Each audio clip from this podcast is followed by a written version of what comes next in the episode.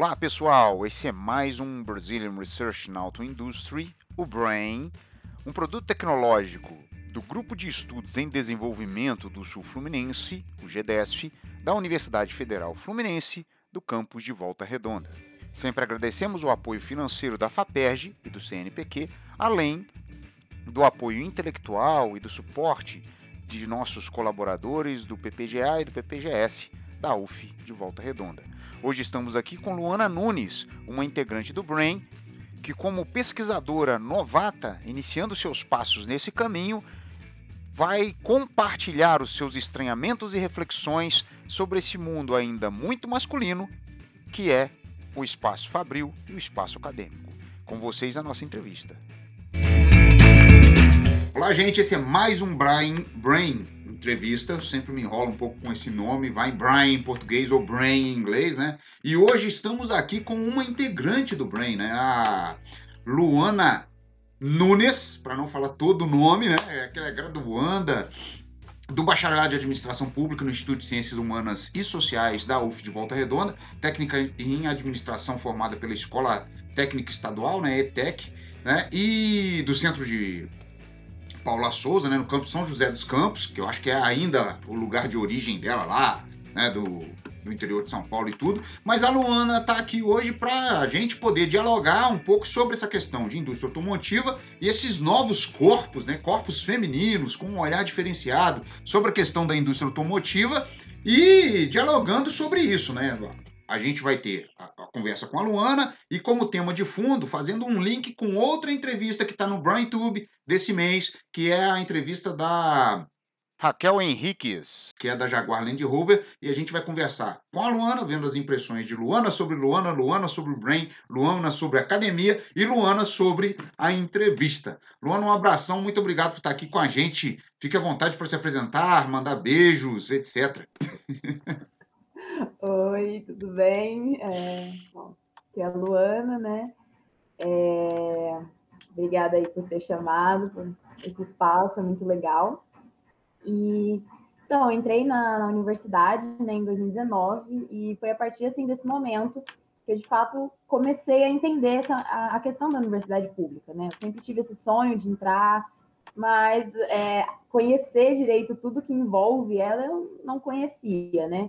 É, porque isso é tipo muito novo assim na minha família, as pessoas irem para universidades e eu sou a segunda a ir para uma universidade pública na minha família. Então, é, não tinha isso, né?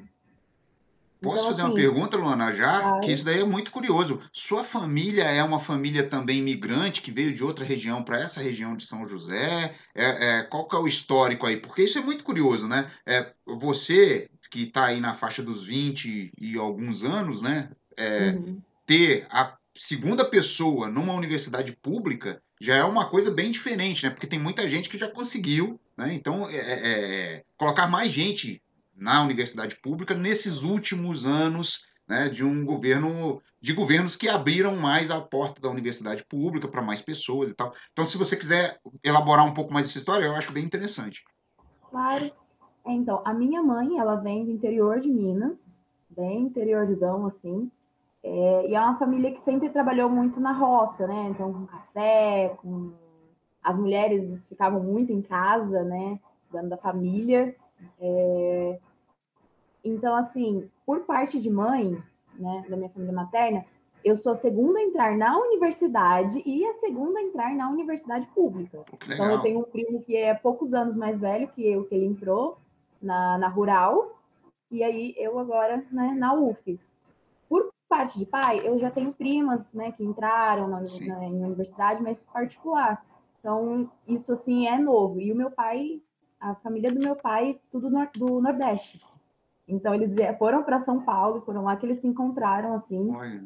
Mas disso é, é, muito recente, assim, na minha família, é, esse costume. Então, os primos é, que, assim, mais novos que eu, agora já estão tendo mais esse costume, tipo, terminou, vamos para universidade, mas de fato é algo muito recente, assim. E você acha que isso tem a ver com uma mudança, inclusive, de mentalidade? Porque, assim, é, é, acho que é, quem trabalha com entrevista tem um pouco disso. Quando eu entrevistei o pessoal mais antigo da CSN, muita gente tinha isso. Olha, para que educação para menina? não precisa, vai casar.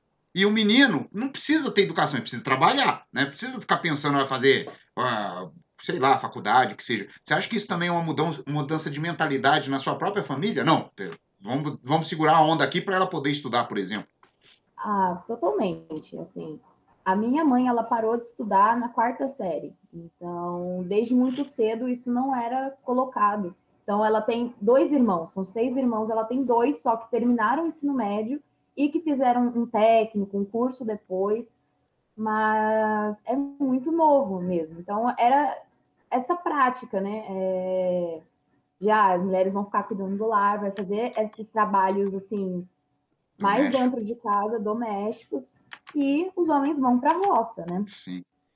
É Agora, é, é, da família do meu pai, a minha avó, ela, ela já sempre prezou então ela fala que uma das coisas que ela fica muito triste é do meu pai não ter feito faculdade, porque ela não pôde, mas é, é, ela não pôde, né?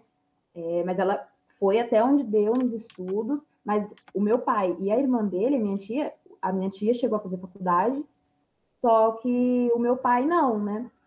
Fez técnico, cursos, essas coisas, mas a, a universidade em si não. E aí ela fala, mas não fala, não.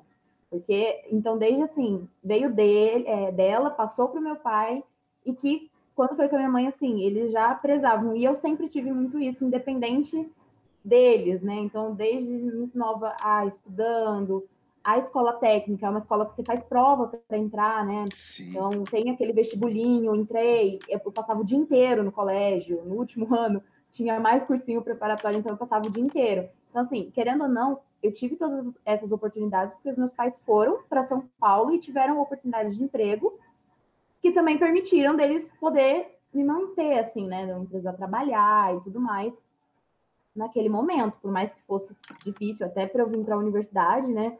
É difícil. Eles ficam, né? Doido para me formar para começar a trabalhar logo. Sim. Mas é, tipo, é até uma questão para eles eu querer seguir é, no momento com a carreira acadêmica, porque eles também não conhecem, então eles ficam meio, como, como é que vai ser isso, né? Sim, sim. Mas eu acho que é, é, que, que é a questão mesmo é, é dos pais que são da classe trabalhadora e que têm os filhos que começam a estudar é realmente a percepção. Olha, como, como é que vai ser essa questão de fazer dinheiro aí, né? Quanto que você começa. É. que, é, que é bem isso. Mas eu acho que essa, essa, essa sua apresentação já colocou um pouco de, disso, né? Do que eu gostaria de perguntar. É que já tem um pouco disso, né? É, tem toda essa questão geracional que a gente vai discutir até para frente, mas e da, da, questão da sua idade, das percepções. Mas assim, a gente sabe que essa construção histórica do nosso país, né, coloca sempre as mulheres muito para o espaço privado. Isso historicamente, eu acho que as coisas têm mudado, mas talvez não dentro de uma velocidade que desejada por determinados grupos que questionam isso. Mas assim, a mulher é muito espaço privado, o homem muito espaço público. E, é, e pelo que você falou, você já vem numa construção diferente dentro da sua própria família em relação a isso, né? Agora, como que você se vê nesse jogo, né, geracional e de mudança, é, tanto dentro da sua família quanto indo, quanto indo para dentro da universidade, né? Quais são os seus estranhamentos dentro da universidade em relação a isso? Porque tem gente que vai para a universidade e fala assim, nossa, eu pensei que fosse mais é, é, é, horizontal o negócio, e não é. Ou então tem gente que fala, nossa, pensei que fosse mais vertical, alguém ia mandar eu fazer e pronto, e não é. Então, assim, cada um tem sua experiência, né? Porque eu acho que dessa pegada da universidade a gente vai entrar já na questão de como que você resolveu olhar um pouco essa questão da indústria automotiva, né? Sim. Então, como eu disse antes, né, é, tem esse histórico, assim, na, na minha família, de ser muito novo, isso. Então, assim, os meus pais pensavam, vai fazer faculdade, mas enquanto faz a faculdade, vai ter que trabalhar, vai ter que fazer as coisas também pode estudar, pode, né? Então, assim, é, tinha isso, né? É, do você vai fazer as coisas, é, é, não é tanto no olhar do vai se casar e vai ficar em casa, mas eles esperam também, né? Então tem essa, essa, essa expectativa de que vai conquistar suas coisas, mas que também vai acabar indo por esse caminho, né? E o que é muito diferente, assim, né? É, da, da minha mãe, por exemplo, porque por mais que minha mãe trabalhe, faça as coisas, ela trabalha assim em casa, ela tá ali para estar tá cuidando do lar, dos filhos, né? É, e fica de fato para o meu pai essa vida pública. Então, eu não, não, não, precisei ir muito longe, né, na geração dos avós e tudo mais, para eu poder pegar essa referência do quanto é marcante isso, né? É... Então, assim, não tinha esse incentivo de trabalhar fora de casa. Eu vejo que ainda está muito preso isso. Por mais que, como você disse, melhorou, eu vejo que ainda está muito preso, né? É...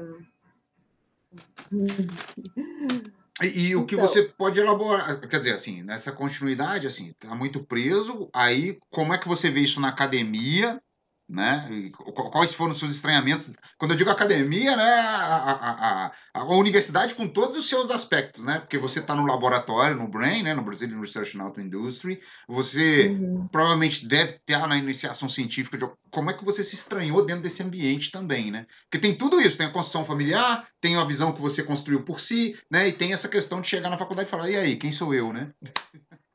Sim, exatamente. Tipo, eu não sabia desse, desse todo esse âmbito, né? Não, não era falado. É, já é difícil você pensar, vai é, trabalhar, não, não vai pensar em família agora. Mas dentro de você pensar, não, você vai seguir, vai é, ser pesquisadora, ainda é uma coisa que você vê, são muitos homens, né? São muitos homens como exemplo. Então, eu posso ver até isso também no próprio campus, assim, do quanto o número de mulheres pesquisadoras, o número de professoras ali é mais reduzido, né? Então, eu, eu acabei entrando aqui na, na, com o Rafael, né? Meu orientador, porque assim, tive aula desde o primeiro período com ele, e ele sempre falou muito da indústria automotiva, não era algo que eu, nossa, super tinha uma relação, uhum. né? É, eu já me interessava mais pelas questões de gênero, questões sociais, né? É, direitos e tudo mais. Então, assim, fui vendo, né? Porque ele falava bastante disso. E aí, quando teve essa oportunidade de entrar, eu já estava um pouco mais ali conhecida desse meio. Só que eu achei muito bacana, né? E de ter referências, depois que eu entrei, eu comecei a poder ter referências de mulheres que tá dentro desse setor da fábrica e que está pesquisando essas relações, que de fato essas mulheres. Eu lembro que assim, no meu primeiro período eu fiz um, um, um trabalho ali sobre um setor de, é, de, uma fábrica que era um setor completamente é, só de mulheres. Era o único setor que, desde assim, os anos 50 da fábrica, era um setor só de mulheres. Por quê? Porque era um setor é, uma atribuição de delicadeza. Então, Sim. as mulheres tinham que cuidar desse setor, porque né, elas são mais delicadas, era para cuidar de, de, folhas de. de... CSN que você está falando? Exatamente. Ah, e, e, e, fazendo um adendo no que você está falando, eu, eu, pesquisei essa parte da CSN também, né? Que era setor de qualidade, quase, né? Mas eles falavam que era devido às suas mãos femininas, o seu toque macio e pá. E por incrível que pareça, né, Luana? Essa sessão lá era chamada de sessão das vira-latas, né? Vira que era bem pejorativo em relação a isso. Nossa, você desenterrou agora uma aí ótima.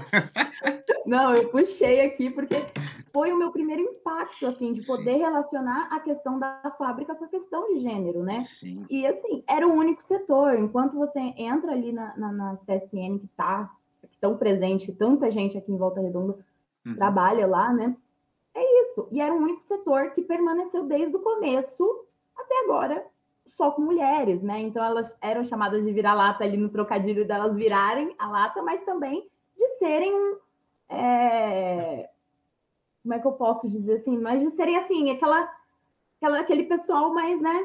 ali da fábrica, assim, que não tem tanto valor assim. Mas eu sabe? posso fazer uma pergunta para você em relação à entrevista da Raquel, então, já que a gente entrou é nesse assunto. Na entrevista da Raquel Henriques, que também está muito interessante, foi feita pela professora Marina Cordeiro, né? E que trata dessas questões também dos corpos femininos dentro da fábrica, entre várias outras coisas. A Raquel, ela, ela, ela reconhece que ainda as mulheres ocupam um espaço não diretamente ligado à produção. Né? Se eu não me engano, é isso mesmo que ela fala. Olha, não é diretamente ligado na produção, é de suporte.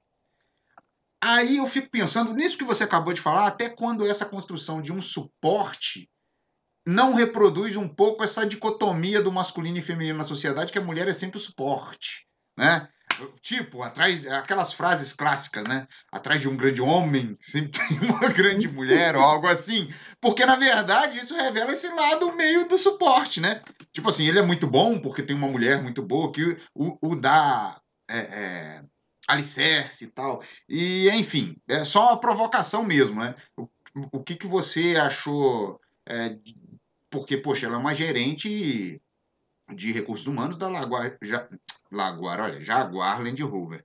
E eu fiquei pensando é, que por mais que tenha esses avanços da mulher no mercado, tanto na CSN a coisa deve ter mudado bastante, né? principalmente em setores administrativos, então não sei, não tenho essa visão da CSN dos dias de hoje, mas para Jaguar né, e para o cluster automotivo, as mulheres estão muito lá, né? Mas assim, qual, qual foi o estranhamento que você fez? Desculpa que eu agora também viajei aqui na pergunta, fui elaborando enquanto eu perguntava, porque não estava no roteiro, né? Sim. Cara, eu, eu acho que assim, rola muito desse estranhamento, porque, querendo ou não, eu sou muito nova, então ainda estou muito perto ali do meu ensino médio, por exemplo. E naquele momento que você entra, está todo mundo falando da universidade, o que, que você vai cursar e tudo mais. E em grande maioria, por exemplo, eu fazia administração. A minha sala tinha seis meninos. O seis? seis. Uma sala de 40, Caramba. eram seis meninos. Aí tinha o outro técnico, que era técnico em automação industrial. Tinha umas 10 mulheres na sala, e eu acho que eu tô falando ainda muito. Então, desde ali a gente já percebe essa diferença. Não era é, é, é dito, não, vai, entra mesmo é, é, nessa, nessa área. Não, ah, isso é área de homem, o que, que você quer, né? É, se colocar ali. Eu acho que então a gente recebe muito disso, uhum. e quando a gente também entra nesses espaços, todo o comportamento é ainda ali, né? Ainda no, no estudo, no, nem na área, já entrar na, na fábrica mesmo. É assim, não, esse daqui é para as mulheres, então as mulheres vão para áreas mais administrativas, áreas mais do cuidado, entendeu? Sim. Do cuidado da empresa, do cuidado das coisas, enquanto né, os homens são direcionados ali. Então, aquilo ali é trabalho de homem. Então, quantas vezes a gente também, querendo ou não, não escuta, tipo, nossa, aquela mulher ali, ó, ela tá pau a pau com o homem. Sim, estamos, né? Qual, por que esse estranhamento? Entendeu? Sempre estivemos. Mas é, é, eu vejo muito isso, né? E daquelas mulheres que estavam ali, é, muitas acabaram não seguindo. A, a, em sua maioria, eu via os meninos indo para engenharia e essas Sim. coisas mais assim. Eu vi elas não seguindo, né? Que, tipo, não, não, não tinha esse incentivo, esse vai mesmo, sabe? E você olha, é, como ela disse, quando, quando é, perguntou, né? A Marina perguntou para Raquel, né? Hoje, você vai tirar uma foto ali da, da empresa onde mais as mulheres estão. Sim na parte administrativa. E até na parte quando eu, eu vejo nas contratações, né? Querendo ou não, tem uma, uma ali uma disparidade, enorme, é, porque pode até ter mulheres candidatando, mas muitas vezes, ai não, porque daí o homem vai conseguir carregar tal coisa pesada, e isso e aquilo. E assim, em várias coisas, né? É, eu tenho muitos amigos na universidade que trabalham em barzinho, né, para poder ajudar e aí tinha muitas vezes que assim os gerentes não queriam contratar mulher porque falaram, ah, você vai ter que ficar carregando mesa para lá, carregando é, coisa de, de cerveja e tudo mais, sabe? E aí preferia contratar homens porque é, é melhor para eles. Então, ainda assim, está muito atrelado à mulher, à delicadeza, à coisa física, ao cuidado. Então, eu, eu acho isso assim é muito complicado. Eu acho que melhorou muito, muito. Antes as mulheres Sim. nem podiam, né? É, é, você está falando e entrou. Você já acabou falando de uma coisa que eu ia perguntar, porque assim, eu acabei fazendo umas entrevistas aí para tentar fazer um artigo com trabalhadores do cluster automotivo e tinha a questão que eu perguntava sobre a representatividade de gênero e a questão racial. E quando entrava em gênero, muitos deles, os próprios trabalhadores, falavam: ah, não tem muita mulher na linha porque lá tem que fazer força. Continua o discurso, então, dessa questão. Mas é engraçado porque eu fiz uma entrevista com a Maria Fernanda também, que é da. Ela é gerente executiva, não é RH, mas é gerente executiva do setor de recursos humanos lá da, da Volks, e ela fala de, da Semana de Pluralidade e Inclusão, que é um projeto de pluralidade e inclusão que a Volks tem crescendo, e um, são cinco pilares, e um dos pilares é o de gênero, justamente para tentar tirar essa questão. Seria um pré-conceito, né? Um conceito antes de ver o trabalho da mulher lá. Não, ela não aguenta, aquela coisa toda. Diante disso, eu gostaria de fazer essa pergunta para você, porque, assim, na entrevista da. Não é só a Volks que tem essa iniciativa de tentar mudar a cabeça dos seus trabalhadores e trabalhadoras em relação ao corpo feminino ou o espaço desse corpo feminino dentro da fábrica, né? A Raquel chega a citar, inclusive, aquele programa que é da ONU, né? O ONU Women Empowerment Principles, né? Que é um programa internacional de tentar mudar isso e ela dá valores. Se eu não me engano, ela fala que até 2030 a Jaguar pretende ficar é, com um percentual bem maior de mulheres hoje no, no, no, em cargos executivos, né? especificamente cargos executivos. E aí, é, ela trata dessa temática, né? demonstrando as metas do setor automotivo. Ela fala um pouco como representante do cluster e como representante da, da Jaguar. Né? É, e aí fica essa questão. Por outro lado, a gente tem aquelas é, divisões, né? geracionais, porque eu não sei, isso é uma questão mesmo curiosa, talvez a pesquisa possa mostrar isso no futuro, né? Tanto minha quanto de outras pessoas. Enfim, quem está pesquisando essa questão de gênero, né, Luana? Que é seria o desejo de uma paridade é, de gênero é só para as mulheres mais jovens? Não é só das mulheres mais jovens? Porque hoje você tem programas internacionais que ditou fábrica. Até tanto, você tem que. Até ano tal, você tem que ter tantas mulheres aí. Mas são mulheres mais jovens que vão entrar nesses cargos porque elas são foram construídas socialmente de maneira a olhar isso como uma questão de justiça. Você mesmo chegou a citar justiça aí enquanto você estava falando, né? Se olhar em relação a direitos, né, e justiça e tal, porque você fala, pô, é um direito, né? Porque realmente, se eu perguntasse para minha avó, né, já falecida, mas se mulher tinha que estar não sei aonde, ela, provavelmente ela ia discordar de um monte de coisa que ela está vendo hoje, né?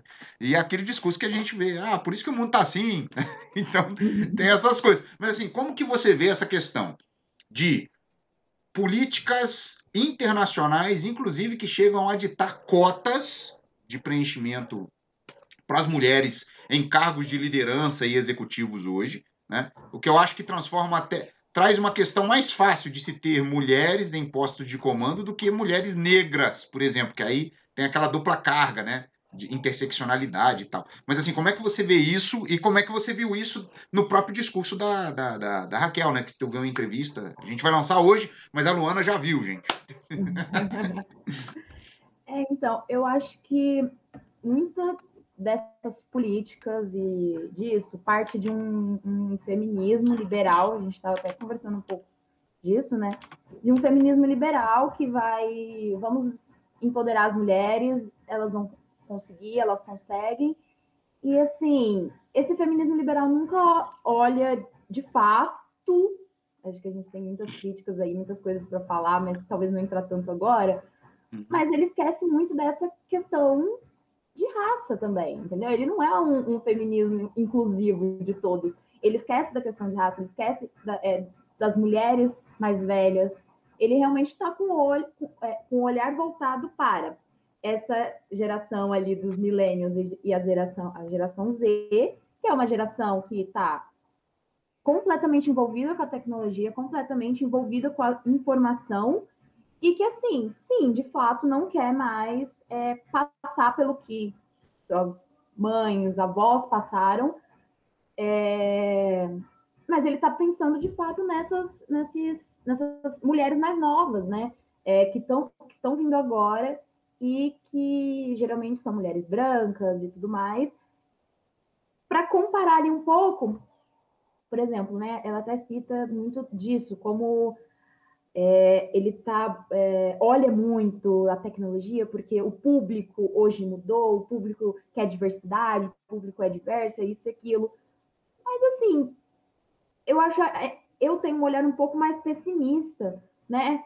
É, do tanto que a gente está avançando, entendeu? Eu acho que está muito limitado ainda a uma pequena bolha, assim, de inserimos algumas mulheres aqui, temos já um pouco de representatividade, então, assim, ah, a gente usa é, algumas mulheres que estão no topo, que estão como lideranças e tudo mais, Sim. como exemplo que ó, a gente tem aqui, como você disse, a nossa cota, a cota que a gente tem que cumprir, a gente está aqui cumprindo, né?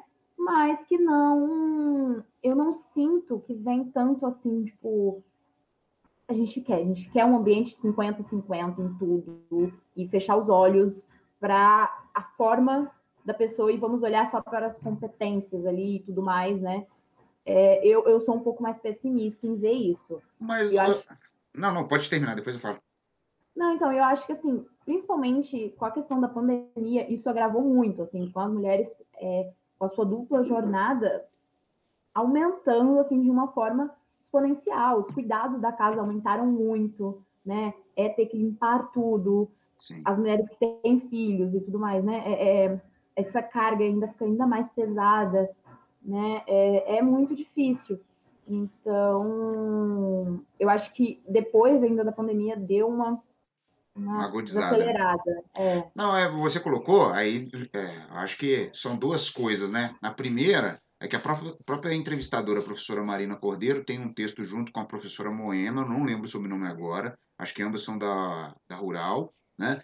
que elas colocam isso daí que você acabou de falar. Nesse período pandêmico, o número de artigos, isso no universo acadêmico, né? O número de artigos apresentados por homens aumentou em relação ao número de artigos apresentados por mulheres. E aí tem toda essa coisa do trabalho não remunerado, né? Que é o trabalho de casa, né? Que muitas vezes ninguém valoriza, mas tem que ser feito. Né? Então, tá, é isso que você falou, dupla jornada ou tripla, né? Enfim. Por lado também, que aí é a pergunta que eu acho que é para finalizar, né? Porque assim, é...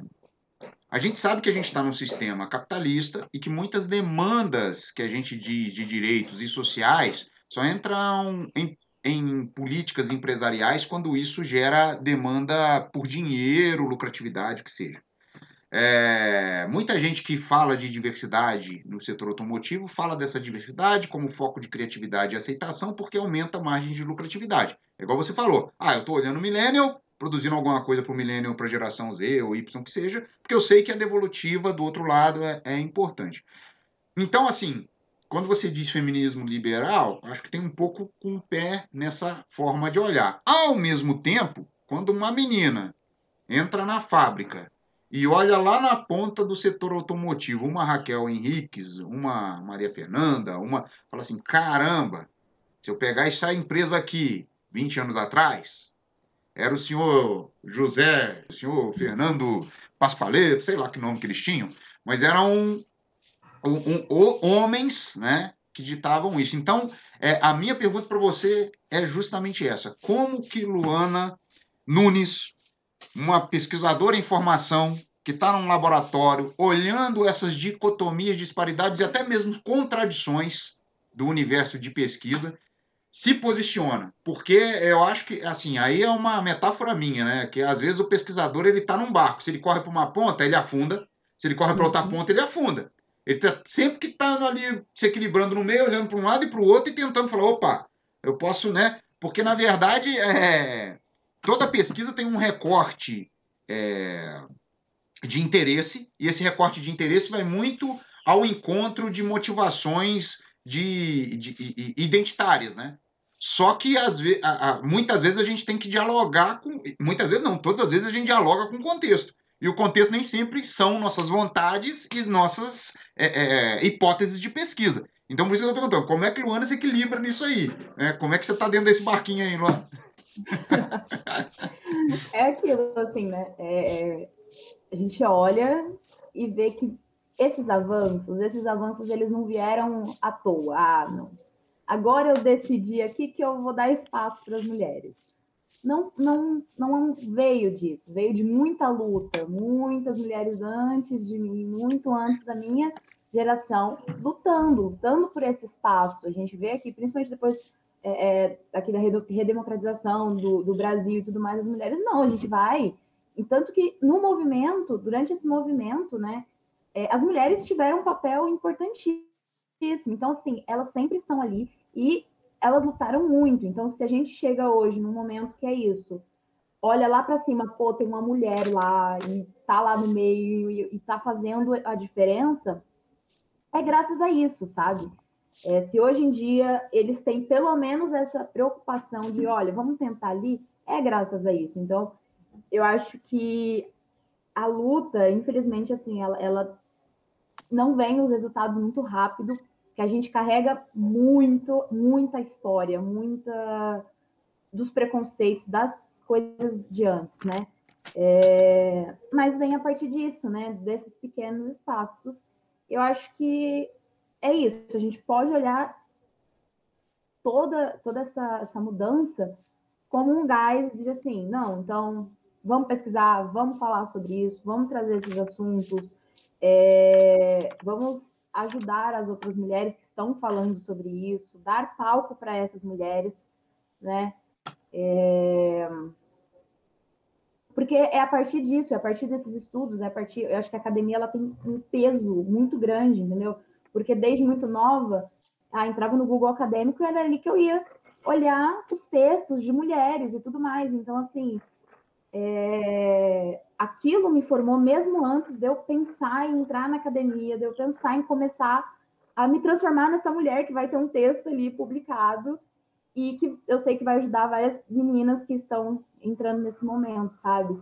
Então, eu acho que é isso, eu falei, eu tenho um olhar um pouco mais pessimista de assim, não tá, não, não as coisas não, não tá tudo são flores, entendeu? Uhum. Não tá tudo ainda assim, porque a gente enfrenta muita coisa, e isso aqui a gente está falando, né, do contexto da fábrica, do contexto da academia, né, no contexto da, da do, do mercado de trabalho, a gente enfrenta muita dificuldade, é, mas tudo isso foi se dando, entendeu? Toda essa melhoria, graças à pesquisa, graças a mulheres que foram lá e resistiram, né? E não só a pesquisadora também a gente está colocando, querendo ou não, no lugar de privilégio, que essa mulher pôde estudar, pôde continuar, pôde crescer ali, mas aquela mulher lá que resistiu e falou: sim, eu vou trabalhar na fábrica, sim, eu vou entrar, eu vou ocupar esse espaço, né? É esse trabalho, a base. A gente tem que pensar que essa base fez com que a gente pudesse crescer. Então, a gente nunca pode esquecer dessas mulheres. Então, Sim. a gente não pode esquecer das mulheres mais velhas, entendeu?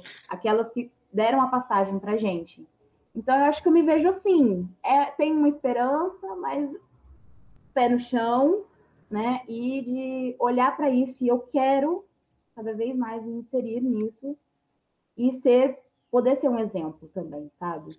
acho que é esse ponto é essencial, né? Da questão da ancestralidade, né? Porque ninguém está aqui sozinho, né? E como diz muita gente é, que é envolvida com questão de matriz de africanidade, é, nossos passos vêm de longe, né? Então você nunca esquece de onde você veio. Eu acho que você está fazendo isso aí. Apesar que, apesar não. E você ainda reforça uma coisa que talvez a, a gente tente para o futuro, que é uma, uma roda de debate, né? E não como e não quero ser o mediador disso. Vamos ver se a gente coloca aí outra mulher, que é o quê? Colocar, é, pensando aqui no, por alto, né? Você, Marina, ver se a gente chama a Raquel, alguma representante de fábrica, e discutir essas, essa, esses avanços e, e, e, desafios, né? Que é ser mulher no mundo que a gente tem diante de um ambiente fabril, acadêmico, que seja, porque eu acho que tem muito ponto de de, de conexão, né? Como você mesmo disse, a coisa está avançando pero não mútil, né? Então, tem os dois lados. Luana, você quer deixar algum recado, alguma fala final, alguma reflexão? Que a gente está aqui, ó, com 33 minutos já, eu acho que, poxa, foi ótimo. Foi bom, queria agradecer, né, esse espaço. Eu acho que é isso, eu acho que é uma iniciativa muito importante, entendeu? Tem mulheres envolvidas no projeto, então vamos dar voz, voz a essas mulheres, é, ênfase também ao trabalho delas. É... E vamos para frente aí, que tem muito trabalho é, para a gente fazer, né? tem muita coisa ainda para avançar. Mas eu acho que é muito importante a gente ter esse espaço, esse diálogo. Eu me vejo como uma mulher que está começando nisso. Tenho muita a referência da Marina, né, de, de todo o trabalho já dela. É, e da Raquel, uma mulher que foi para o setor privado, né? É, então, acho que todas são exemplos válidos, são dá para construir um diálogo muito legal disso e trazer quanto mais mulheres a gente puder. É isso aí. Gente, então eu agradeço aqui a participação da Luana, a inteligência dela, a simpatia e presteza né, de estar aqui com a gente conversando né, hoje. Para o próximo mês, a gente já tem preparado umas entrevistas, é só confirmar aqui, tanto no, no Brian Entrevista, que é o nosso podcast, quanto no Brian Tube, que é o nosso canal de imagens. E é isso. Um grande abraço a todos. Espero que vocês nos sigam, curtam e compartilhem aí. Deixem a sua opinião e vamos que vamos. Grande abraço para todo mundo. Tchau, tchau.